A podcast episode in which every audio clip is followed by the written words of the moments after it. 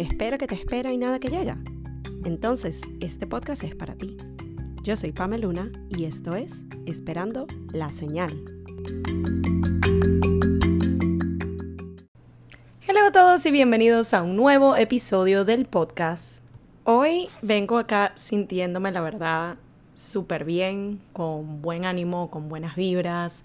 Eh, demasiado feliz por todo el proceso que han sido los últimos días, las últimas semanas. Y todo esto se los digo con toda la intención porque tiene un poco que ver con el tema de este episodio. Me tuve que ir unos episodios antes porque de alguna manera sí les había hablado un poco de este tema en otro contexto, en el episodio de El poder de la palabra cuando les comentaba un poco de la manera como nos expresamos sobre otros, pero más importante, como nos expresamos sobre nosotros mismos. Y más allá de una parte 2, el episodio de hoy les traigo un nivel un poco más profundo de esa misma temática de la palabra y llevándolo a lo que es nuestra narrativa interna, el cómo pensamos, el cómo actuamos, el cómo hablamos, el cómo todo eso está conectado muy dentro de nuestro ser y todo el impacto que tiene en nuestro mundo exterior. Así que sin más, empecemos. Puede que allí se haya escuchado un poco en, el background las ambulancias. El que vive en New York sabe que constantemente tenemos estos ruidos de vehículos, de ambulancias, de fire trucks y más. Pero bueno, vamos a hacerlo bien raw y bien natural. Y eh, volviendo a lo que es el tema, les traigo esto, o de alguna manera sentía esa necesidad de querer hablar de esto, porque hace unos días les estaba comentando por redes que inicié un reto. Eh, este reto es 100 días de, y para darles un poco de background y de contexto, esta idea nace a raíz de un curso online que terminé eh, hace una semana aproximadamente de Michelle Poller. Michelle Poller es una speaker venezolana, una conferencista venezolana que admiro demasiado y ella en su, vamos a decirle, su tesis de grado, cuando ella estaba haciendo un posgrado relacionado a lo que es eh, marketing, termina tomando una clase en donde todos los estudiantes tenían que establecer, formar un proyecto de 100 días, de la temática que ellos quisieran. Y el tema que ella eligió es los miedos, porque ella, como bien describe y detalla en su libro Hello Fears, que también se los mega recomiendo, ella habla justamente de que toda su vida ha sentido que vive desde el miedo y quería que esta fuera una oportunidad de justamente atravesar algunos de esos miedos. Eh, toda la experiencia ella la documentó en videos de YouTube, en ese entonces el tema de los reels todavía no existía, y esa fue la plataforma que ella utilizó para documentar todo el proceso y compartirlo. De hecho, si les interesa, pueden ir a verlo. Y eh, a mí eso me inspiró muchísimo, me encantó. De hecho, amé que el último reto, el día 100, era dar una conferencia TEDx que para aquellos que no saben, es una de mis metas personales. Yo el año pasado tuve la oportunidad de dar mi primer workshop en una escala mucho más pequeña, pero igual de importante y significativa para mí. Y es una de las metas que tengo para este año, el trabajar en tener más eh, conferencias y presentaciones en vivo. Así que manifestando, pero también poniendo un poco en práctica lo que vamos a hablar el día de hoy. Para hacerles el cuento corto, cuando yo tomo este curso de Michelle, el último módulo es justamente la invitación a que nosotros creemos nuestro propio, eh, nuestro propio challenge, nuestro propio proyecto de 100 días. Y ella nos recomendaba que lo hiciéramos en una temática que se relacionara a lo que es nuestra persona, nuestro contenido, o algo que quizás sintamos que deberíamos trabajar y que mejor que dedicarle 100 días a esa necesidad o a, esa, a ese aspecto que, que en el que queremos enfocarnos. Y entré haciendo brainstorm y pensando, que ¿qué pudiera ser algo que sea beneficioso para mí, pero también sea algo que me pueda funcionar como contenido y sea algo que se relacione a lo que es mi temática, mi mensaje, mi propósito? Y pensé en hacer 100 días hacia mi mejor versión. El tema de mi mejor versión es algo que yo vengo trabajando desde hace un tiempo. Mi contenido eh, mucho lo he estado enfocando en lo que es eh, sí la parte de, digamos, salud mental por mi background como psicoterapeuta, pero también mucho de motivación, de emprendimiento, de echar para adelante, de ponerle ganas, eh, la realidad de que, mira, no todos los días son perfectos, pero cuando uno tiene esa pasión, ese propósito, ese proyecto, eso por lo que queremos trabajar, vale demasiado la pena un día a la vez y de alguna manera como ir documentando lo que ha sido mi proceso. Entonces esto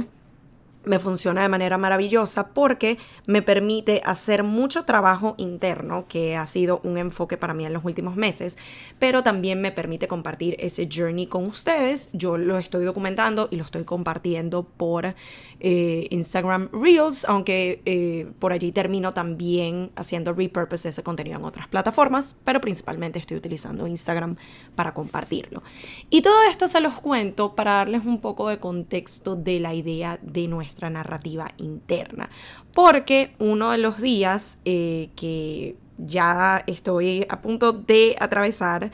y fui muy intencional al colocar esta actividad en la lista de las 100, que por cierto, idear una lista de 100 cosas es bastante complicado. Posiblemente para el momento que ustedes escuchen este episodio, si lo escuchan la semana que salió, todavía me falta completar esa lista, pero igual empezamos ese ha sido uno de los canones de este podcast y de lo que han sido cualquier proyecto que he llegado a iniciar justamente. Es, no importa si no tienes todas las herramientas, empieza con lo que tienes. Así que, nada, eso. Si tienen alguna idea que me quieran compartir, para este challenge, bienvenidos sean. Mi información de contacto está en la descripción de este video. Pero volviendo al tema, uno de los días que fui muy intencional en colocar, y fue uno de los primeros, era dedicarme todo un día a darme cuenta cuando me estuviera hablando o expresando para mí misma o para con otros, pero especialmente para mí misma, que es donde más me sucede, cuando me esté hablando de una manera negativa cuando me esté hablando de una manera despectiva, cuando me esté hablando de una manera que, como bien eh, lo vi en un video recientemente, es la forma como nunca le hablarías a alguien que tú quieres. Y cuando uno lo ve desde ese aspecto es tan sencillo, porque es la verdad, nosotros, o por lo menos hablo desde mi, mi caso particular, yo sé que muchas de las cosas que yo me digo internamente cuando estoy frustrada, cuando siento que algo no me funcionó, cuando siento que las cosas no se me están dando como yo quiero, me hablo de una manera nada bonito. Y cuando yo pienso en los términos específicos a los que yo me he referido a mí misma y pienso en alguna vez decirle eso a alguien más o tratar a alguien más de esa manera, me siento terrible. Entonces, ¿por qué me es tan fácil ver que yo jamás le hablaría así, no solo a alguien que yo quiero, a cualquier persona? Pero sí soy capaz de hacerlo conmigo misma y no lo veo tan big deal, no lo veo tan un problema como lo veo cuando me hago el mismo planteamiento hacia alguien más. Así que el propósito de este ejercicio de fijarme cuando estoy utilizando esa narrativa negativa, cuando me estoy hablando de manera despectiva, cuando estoy diciendo algo que de nuevo no le diría a alguien más, el llevar una cuenta de eso, ir llevando como un listado en un día, estar muy pendiente y muy consciente de ello. Pero a diferencia de cuando hablamos del tema del poder de la palabra, donde siento que quizás lo hice a un nivel un poco más, eh, no sé si superficial sea la palabra, pero siento que pude haber ido a mayor profundidad, que es lo que quiero hacer aquí. No quiero solo dejarlo en ok, mira cuando te dijiste esto y ya, sino vamos a reformularlo, vamos a trabajar nuestra narrativa interna, porque justo se trata de eso. El primer paso obviamente es el identificar cuando estamos utilizando una narrativa negativa, despectiva o fea, pero un paso más allá es cómo yo corrijo esto, cómo yo lo cambio a algo que yo pueda creer y que se sienta positivo, que se sienta como un impulso, que se sienta como un empuje y que no se sienta como un obstáculo personal. Y esto es algo que de manera inconsciente yo empecé a hacer con otras personas porque definitivamente por alguna razón es mucho más fácil ver hacia afuera que hacia adentro. Es mucho más fácil notar cuando alguien está usando esa narrativa negativa que cuando tú lo estás haciendo. Por eso muchas veces, y aquí me desvío un poco, cuando hay personas que me dicen, bueno, pero tú das todos estos consejos y tú eres psicóloga y tú sabes cómo es que se tiene que hacer correctamente, ¿por qué no lo puedes aplicar contigo? No funciona así, gente, no funciona así. Por eso es que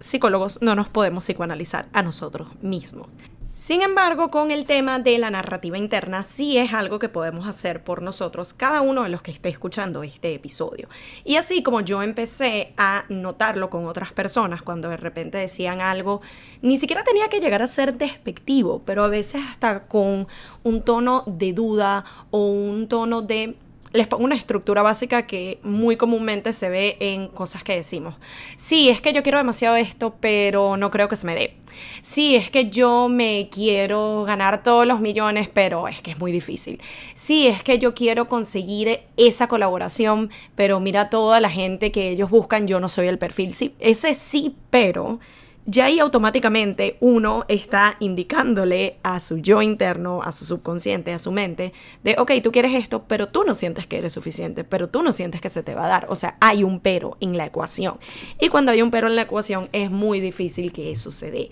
Entonces, como les digo, ni siquiera tiene que ser algo al nivel de despectivo o malo o decirnos cosas feas, pero incluso al momento de manifestar algo, de decretar algo, de querer algo, cuando hay esa duda, cuando hay esos peros, cuando existe cualquier tipo de narrativa que no te estás creyendo el cuento al 100% y hay una parte de ti que siente que eso no te pertenece, que no eres suficiente, allí es donde está el factor en el que me quiero enfocar y el que siento que podemos y debemos trabajar. Cuando hablo del debemos trabajar esto es porque me he dado cuenta a través de todo este proceso que les comento que he estado atravesando y reatravesando en estas últimas semanas es un poco la conexión que tiene con el tema del merecimiento, con el tema de nuestras creencias internas, con todo lo que conlleva el nosotros poder obtener un objetivo o lograr algo. Cuando hay una parte de nosotros en esa narrativa interna que de alguna manera nos dice, eso no es para ti, eso no te lo mereces, eso es demasiado. Eh, ¿Por qué te tendría que tocar eso? ¿Por qué te tendría que suceder eso? ¿Qué gran cosa eres tú? Cualquiera de estas variantes de la narrativa, por más de que uno siga trabajando en ello y se siga enfocando en ello y siga poniéndole todo el esfuerzo y las ganas, yo estoy convencido, al menos así lo veo, de que si hay una parte tuya en tu narrativa interna que siente un desmerecimiento y que eso no es tuyo o te llena de dudas, está difícil que lo logres. Y por eso me convenzo cada vez más de que cualquier proceso en el que estemos, el trabajo viene desde adentro. Las respuestas que buscamos muchas veces están adentro. Los procesos que tenemos que atravesar empiezan desde adentro. Esas creencias limitantes, esos... Eh, patrones que nos tocan romper todo ello viene desde lo más profundo de nuestro ser y por eso la importancia de hacer ese trabajo interno y en este caso de reformular y de trabajar esa narrativa que nos hemos creado, mucho por condicionamiento propio, mucho por condicionamiento social, mucho por las cosas que hemos visto desde que crecimos, mucho por tema crianza, mucho por tema sociedad actual, son demasiadas variantes y muchas de ellas se escapan de nuestro control. Muchas de las vivencias que nosotros hemos vivido justamente, experiencias que hemos atravesado, momentos en los que hemos estado, situaciones que hemos vivido, cualquiera de ellas, muchas de estas cosas es algo que no podemos controlar, sencillamente nos pasó, lo atravesamos, lo vivimos, pero la parte que sí queda dentro de nuestro control y que está en nuestras manos es qué hacemos con ello, qué hacemos con esas creencias que tenemos de, sí, me encantaría que mi vida esté rodeada de más abundancia y que mis finanzas fluyan y tener más dinero. Sin embargo, mi narrativa interna y con lo que yo crecí y con lo que yo vi fue carencia, fue falta de merecimiento, fue el ser rico es malo, todas estas cosas. Entonces, de nuevo, no es algo que podamos evitar o que podamos controlar las vivencias, experiencias que hemos tenido hasta ahora en nuestras vidas. Eso definitivamente tiene un impacto muy grande en nuestro core, en lo que es lo más interno de nosotros y por ende nuestra narrativa interna. Sin embargo, podemos trabajarla, podemos cuestionarla, podemos ver, ok, cómo eso se alinea a lo que es mi vida ahora, cómo eso se alinea a las posibilidades que me rodean, cómo eso se alinea con los casos de éxito que veo a mi alrededor, con los que a lo mejor también mi narrativa interna hace que yo me compare, los vea como qué injusto que a ellos sí y a mí no, pero es porque también nos falta hacer todo ese trabajo interno. Así que un par de pasos o señales que yo les dejo para poder empezar este trabajo interno. Primero que nada, tener la disposición y la apertura para hacerlo. Es entender que mucho de este proceso nos va a incomodar, mucho de este proceso lleva consigo cuestionamientos, dudas, el preguntarnos por qué creemos ciertas cosas, por qué describimos o hablamos ciertos aspectos de nosotros o hasta la manera como nos hablamos a nosotros mismos, el por qué de esa forma, qué de todo ello es una narrativa que nos funciona, qué de ello con lo que ya venimos desde hace mucho tiempo quizás ya no es algo que nos pertenece o ya no es algo con lo que conectamos y queremos dejarlo en el pasado de qué manera podemos reformular y trabajar lo que venimos haciendo hasta ahora que ya no nos funciona y así sucesivamente. Así que principalmente tener ese entendimiento y tener la disposición y la apertura para hacerlo. Lo segundo, y es como yo lo he venido haciendo, pueden utilizar su journal o pueden utilizar una libreta o un espacio digital aparte en donde hacer sus documentaciones más al estilo de un diario personal. Si lo pueden hacer todos los días por un periodo de tiempo muchísimo mejor. Cada vez que ustedes vean, se den cuenta que hay algo en ustedes que les genera duda, que le genera esa falta de merecimiento, esa desconexión con algo que ustedes saben muy dentro de sí, que sí quieren, que sí desean, que lo vienen trabajando, que le ponen todas las ganas, pero hay algún obstáculo interior que todavía está allí. Documentenlo, escríbanlo, redáctenlo un poco y extiéndanse por allí, hagan ese trabajo exploratorio de, ok, me estoy dando cuenta que muchas veces cuando se trata, por ejemplo, del tema finanzas que mencioné antes y que siento que es uno muy común, hay una parte de mí que no se siente cómodo pensando en tener tanto dinero, hay una parte de mí que siente que quizás no lo merece, hay una parte de mí que siente que tener demasiado no es algo positivo, empezar a ir hacia atrás desde hace cuánto yo me vengo sintiendo de esa manera, desde hace cuánto yo vengo pensando de esa forma, tiene que ver con la manera como me crié, tiene que ver con experiencias vividas, tiene que ver con alguna situación difícil en nivel económico que llegué a atravesar. Ok, ¿con qué de todo eso yo conecto en estos momentos? ¿Qué de todo eso sigue siendo una parte de mi vida presente? ¿Qué de eso sencillamente son cosas que vengo arrastrando y de las que ya me puedo desligar? Entonces, ir anotando cada una de ellas, yo diría ponernos una semana para empezar como ese ejercicio y puede ser tanto esas creencias internas como la misma narrativa en sí de palabras, términos, frases que solemos repetir, que vemos que es un patrón que siempre está presente. Si de repente, uno muy común, cuando algo no nos sale bien o cometimos un error, que de nuevo, errar es de humanos, pero nuestra reacción inmediata es si eres tonto, si eres estúpido, cómo pudiste cometer ese error, cómo pudiste cometer esa equivocación, qué te pasa, por qué no estás presente, por qué no estás prestando atención, eres un desastre. La terminología que ustedes vean que utilizan repetidas veces, irla documentando. No solo ayuda el tema de ver la frecuencia, cuánto se repite, y verlo plasmado en un papel, porque a veces uno sabe de cierta manera que esa narrativa se repite, pero es una cosa saberlo aquí y allá y otra tener una lista frente a nosotros que nos indique que en una semana cada día nos dijimos eso tres o cuatro veces. Hagan la suma de si es tres o cuatro veces al día en una semana, cuántas veces no nos dijimos a nosotros mismos esas palabras, cuántas veces no utilizamos con nosotros esa narrativa. Entonces, ese factor de choque, ese factor de tener esa evidencia frente a nosotros mismos de, mira, esto es lo que has venido haciendo, inconscientemente o no, pero es algo que se está repitiendo. ¿Por qué estoy pensando de esta manera? ¿Por qué me estoy diciendo estas cosas? Esto suele suceder en el contexto de trabajo, esto suele suceder en el contexto de emprendimiento, esto suele suceder a un nivel personal,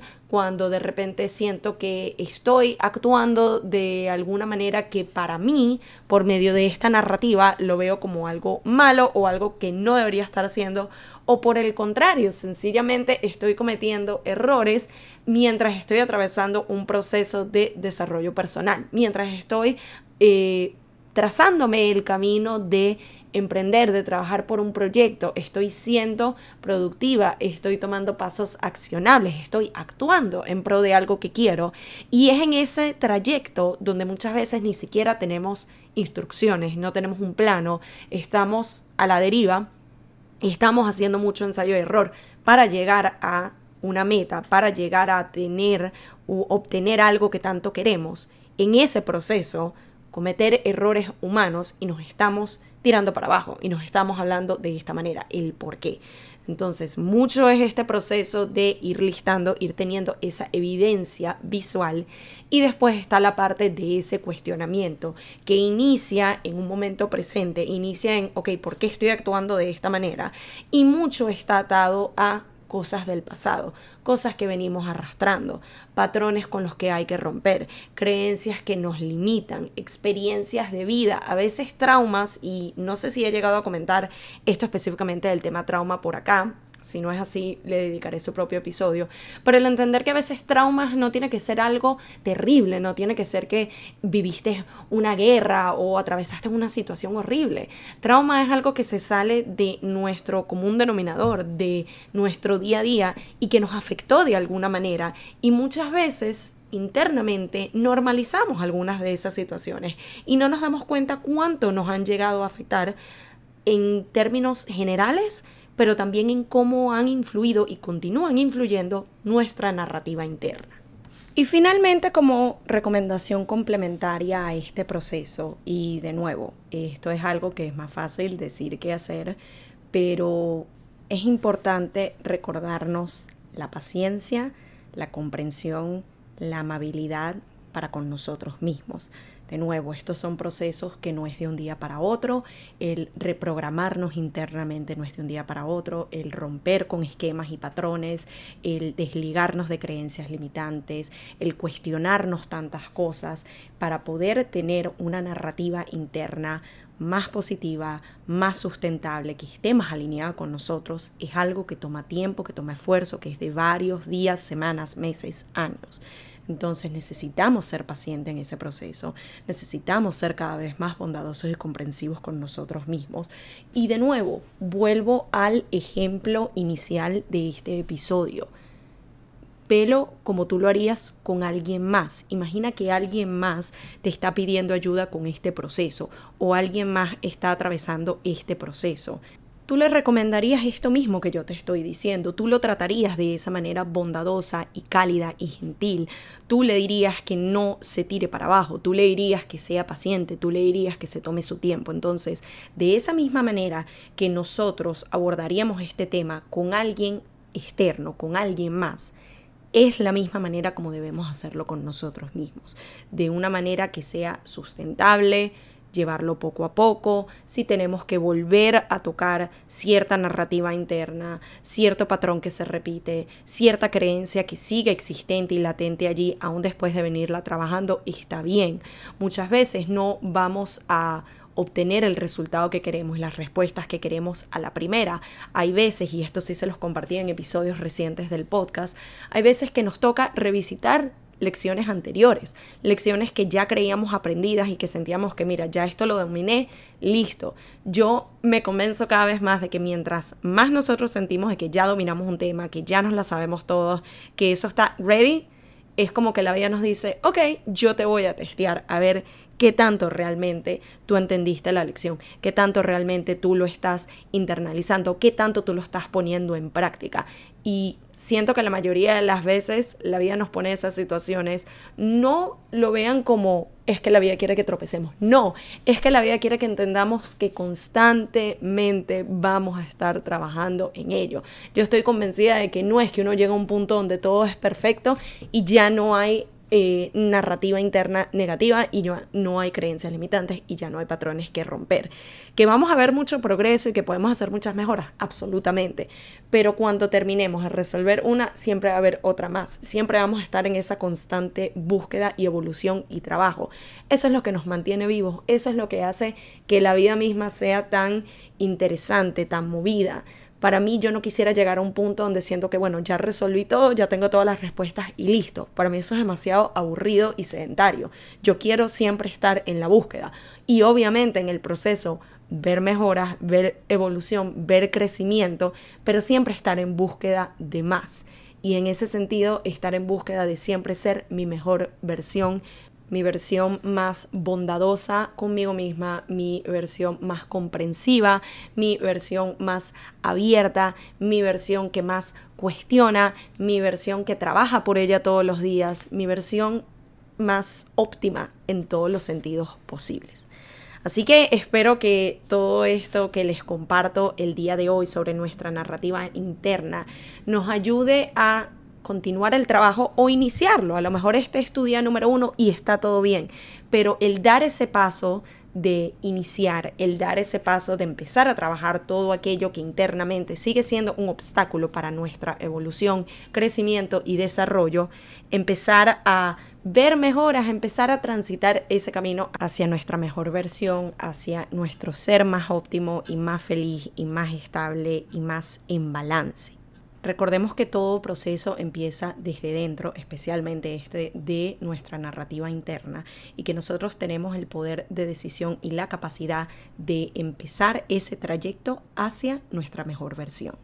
Gracias nuevamente por acompañarme en otro episodio y nos escuchamos en una próxima oportunidad en Esperando la Señal.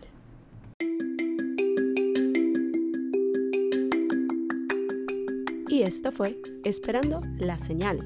un podcast donde aprendemos semana a semana que a veces solo falta una señal para dar el primer paso. Nos vemos en un próximo episodio.